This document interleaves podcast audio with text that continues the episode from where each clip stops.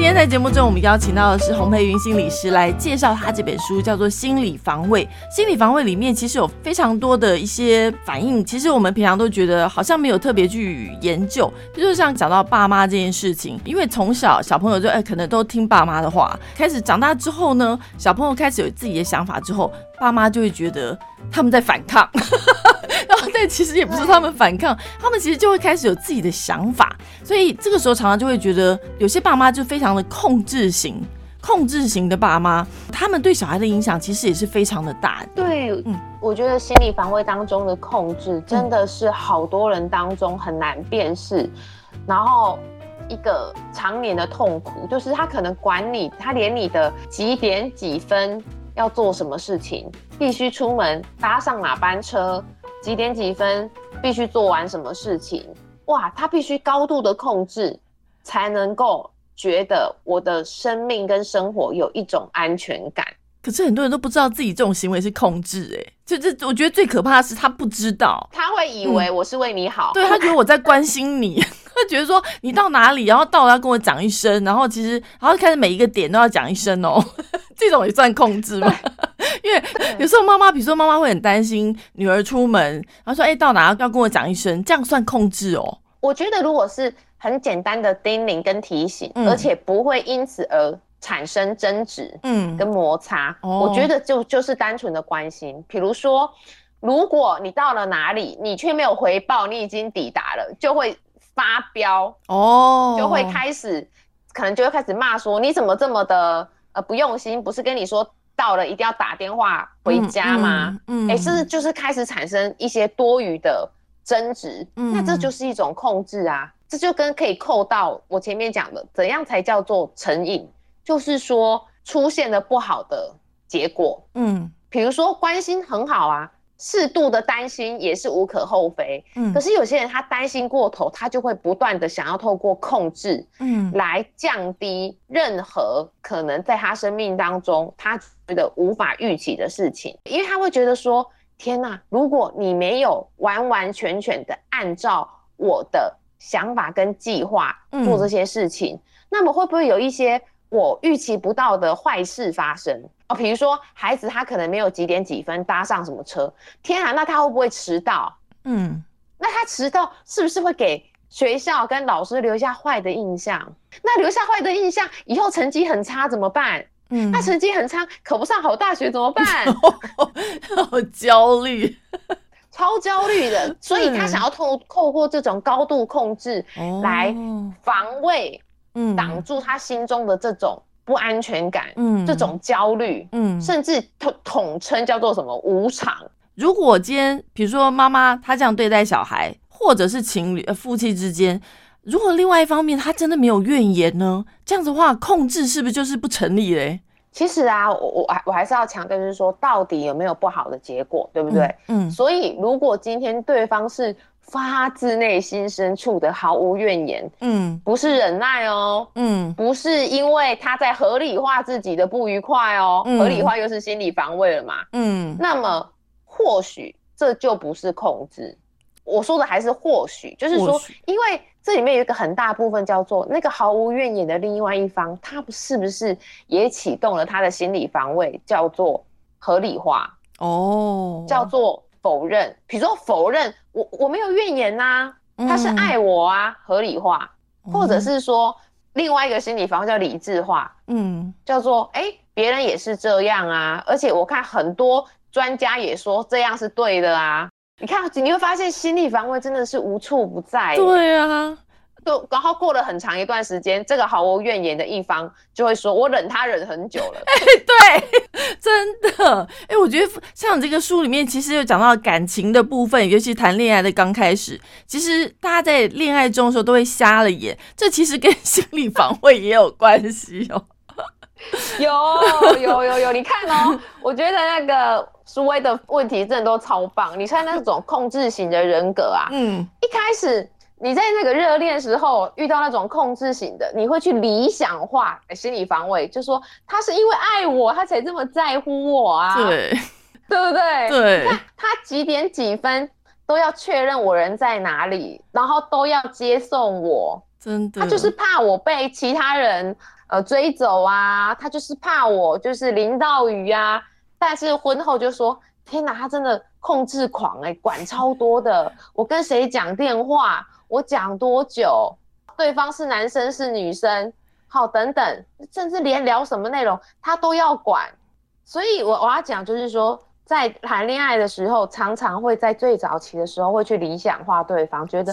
天哪，对方好完美哦。然后再加上心理学常见的月晕效应嘛，就是会放大对方的好，甚至是会衍生出很多其实他本来没有，那只是是有点像是晕染效果的那些，哇，好多好多的优点，嗯。所以在感情当中，其实你会看到这种其实控制型的人格。如果真的我们遇到这种很控制狂的人格，其实很多那种电影当中也有那种控制型的人格，然后最后变成一种那种恐怖情人型的。其实如果我们真的被这种控制型的人格人，就是遇到这种人的话，我们要怎么样去处理这样的一个状况呢？唯一途径只有离开吗？其实我我我常常就想说，其实生命的呃责任跟主导权真的都是在自己的手上哦。意思就是说，如果今天这个比较控制型的人对你来说，你真的扪心自问，你觉得你还是有办法跟他相处，或者是找到其他的方法相处，那么不一定要离开。嗯，可是如果今天他的控制的程度是真的已经超出了。你的心理健康是你真的是已经忍受不住了。那么有些时候的离开，真的也许也是一种让自己过好自己生命品质的一个必要的选择。比如说，如果今天他一定要什么都给你拍照，这种哦，对不对？嗯，哦，你不跟我拍什么样的照片或者是什么，就代表你不爱我，你外面有别人，对不对？这谁受得了啊？对，这个谁受得了？可是如果说今天我就像我们前面有聊到说哦。好啦，他就是可能真的比较焦虑，嗯，他就是觉得你几点几分在哪里啊？可能需要你比较多一些的报备，嗯，而你觉得这个还在你可以接受的范围，而对方，哇哇，而且这又牵涉到另外一个很重要的另外一个变相，就是说，这个对方他是不是有跟你一起合作跟努力的意愿？哦，也许他还是一个很控制型的人，嗯，可是他也知道说啊，他自己的状况带给了你很强烈的不舒服，嗯，而他也愿意试着去调整，那么就不一定非得离开嘛。我其实我一直觉得亲密关系或者什么，我觉得都有一个可以努力的空间呐。但如果今天你觉察到说这个努力的空间真的已经不存在了，那么也许就是对要为自己做一些好的打算这样子。陪伴自己，自己是跟自己最久的一个。你自己内心到底什么样的感觉，一定要自己去去感受你自己的感觉。就是当然，你为对方着想很重要，可是你不能失去自己。我觉得，如果完全都失去自己的话，那实在是。这个应该不是婚姻的一个最好的结果，但是其实我们在看这些婚姻啊，就是这种婚姻的故事啊，这种其实看很多电影，其实我们往往会投射到自己的身上，然后看一些那种外遇电影，就哦，然后就很生气，然后又什么，我看到那种 happy ending 也很开心。投射其实也是心理防卫的情绪的一种。那前一阵子，其实我们有看到，就是有那个威尔史密斯典礼上面去打人家一巴掌的事情。看完那新闻之后，其实内心是很恐惧的，我很怕看到这种尴尬的场面。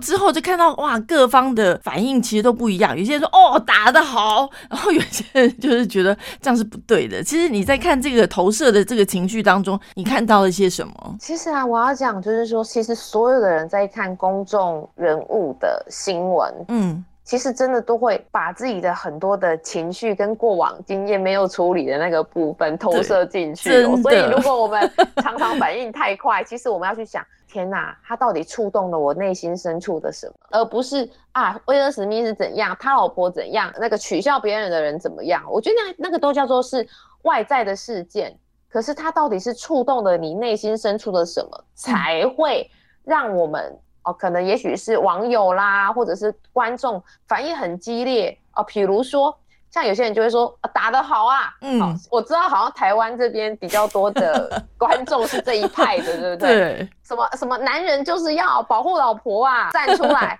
其实你就可以去观察，我们华人社会的文化就是相对啊，哈，嗯，相对那种女生比较不被保护，对不对？对，有有一点男尊女卑，或者是觉得啊，你是为人媳妇的啦，做人老婆的要以大局为重，要忍。所以其实这就发现很多人都投射了一个叫做哇，我好希望我也曾经有人这样子的保护我，为我仗义直言，我的另一半为我出气，成为一个真男人，而不是说。哎呀，这个你就体谅一下嘛，哈，为了我们家庭，然后我妈妈怎样，对不对？嗯，所有的当媳妇的、当太太的、当老婆的，多么希望自己的另一半站出来，为自己挺身而出。嗯，我我说在华人的文化里面，对不对？所以，我我觉得这个是大家可以去看到，说当我们投射了这样的情绪进去，是不是我们真实生命当中有什么东西，有什么困难？其实是我们逃避面对，对，希望可以解决，但是暂时悬而未决，对，就投射在那个反应当中。就是因为那时候刚好我就看到，呃，应该算是一位网友的分享，嗯，他就明白的指出说，但我我觉得这位网友的分享，他其实是走过他的自我觉察的分享，不是单纯的想要去酸酸任何的人哦，他就说。他早年的婚姻经验就是，他的先生本人就是会当众去取笑他的人，所以他对于整个新闻事件的反应，嗯，就会是他比较会去站在一个地方，就是说他觉得那个取笑真的是很不行的，因为其他的人他会接着跟着来，就是哦，好像一旦我被了小明嘲笑，那接下来小陈也可以来来笑我，小林好也可以来笑我。那他因为早年曾经有过类似的经验，尤其他的那个经验是他呃先前婚姻啊，就是等于是他的前夫，嗯，好，就是那一个就是让他当众就是非常丢脸的人，嗯，所以他就会，当然他这个他是他的自我的一个觉察跟剖析给大家看，所以他就会不是单纯的只是呃觉得哪边比较对或哪边比较错，而是他清楚的呈现他何以。会有这样子的想法，那这确实就是啊，他就是有过相关的生命经验嘛。对，今天在节目中，我们邀请到的是洪培云心理师来介绍他这本新书，叫做《心理防卫》。其实呢，我们刚刚在一开始的时候有提到说，有关于这个心理防卫的部分，大家可能就会想到买东西、吃东西，然后大家去尽量就是，嗯，好像怕自己呃变胖，然后或者怕自己花很多钱，或者这样也许会变成一个成瘾的行为。其实我们都很想要压抑这些不好的行行为，可是你会发现，说我们越压抑，然后越不要它出现的时候，它就越要出现。在这本书当中。我看到一个很有趣的，就像刚刚讲的那个《罗密欧与朱丽叶》，它有一个效应叫做白熊效应。这个效应，我就看了一下故事，其实蛮有趣的。培云可不可以跟我们分享一下这个效应？其实啊，这就是说，为什么我都写到最后会希望大家试着去接受，虽然听起来会觉得很佛学哦，但是 但是原因就是说，白熊效应就是叫你不要想白熊，你越会想白熊。对，也就是说，你越是遇到痛苦的事情。你越告诉自己，我不要去想它，我不要去碰它，它这个痛苦，它越是会在你的心中自己就跳出来，然后让你更不舒服。所以我觉得一个很重要的事情，这也是我在其实每一本书到第四本了哈，就是想要告诉大家一件事情，就是说任何的痛苦事件就跟白熊一样，你越刻意压抑它，刻意要用一种看起来好像很理性的。很逻辑的方法说，不要想白熊，不要想白熊，不要想白熊。结果你的脑子里就是白熊，白熊，白熊，对不对？所以我的意思就是说，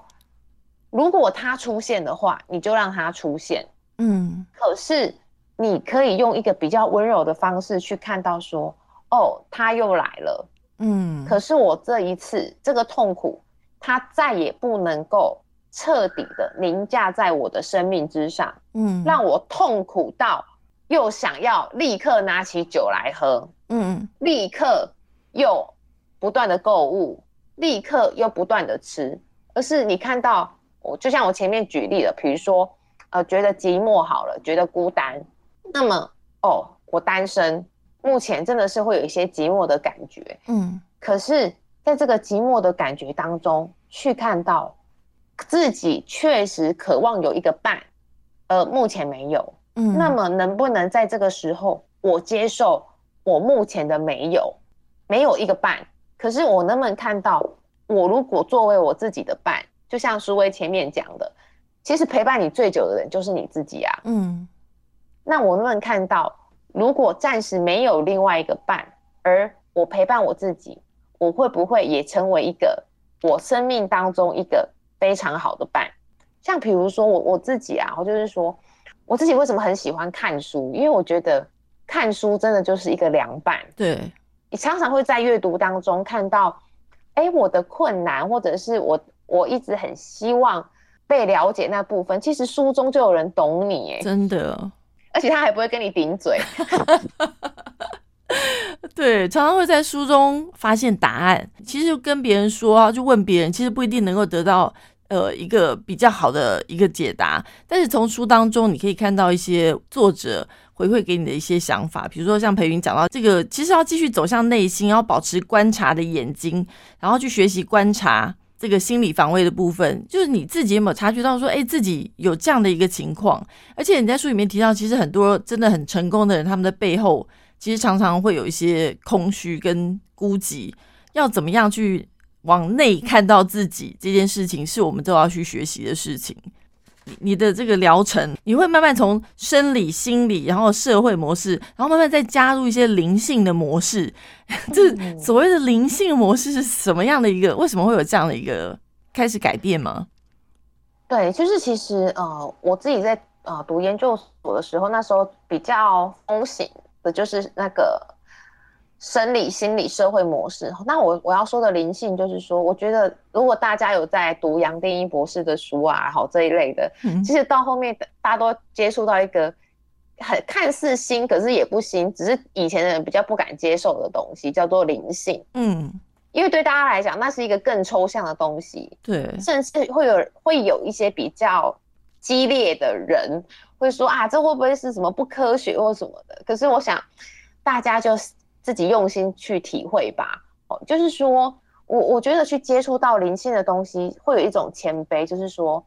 生命真的有一有一种祝福吧，跟一个大我在啦。就是说我我我自己也是走过一些生命故事哦，就是说我觉得生命真的不是一种我要完全的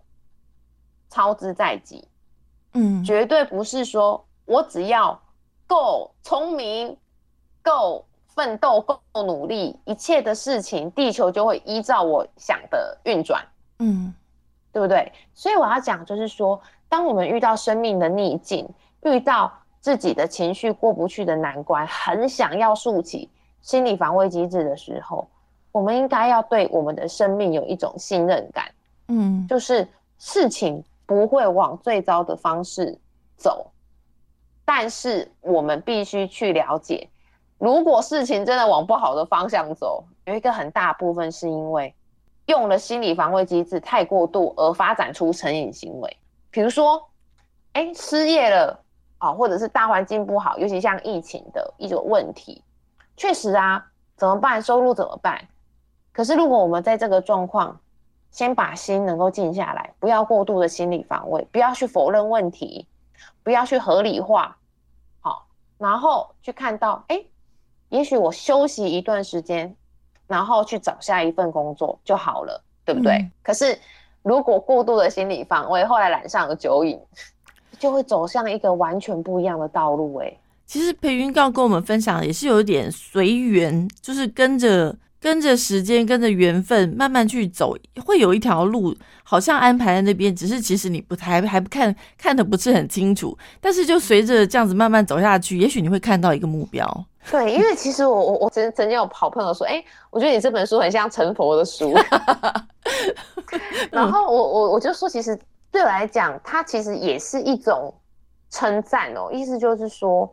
我我觉得如果今天我们常常想要。过度的去去对抗，嗯，其实我我常常觉得对抗就是一种心理防卫啊，嗯，因为我不能够接受发生在我生命当中的痛苦，所以我一定要透过理智化、合理化、投射、反向、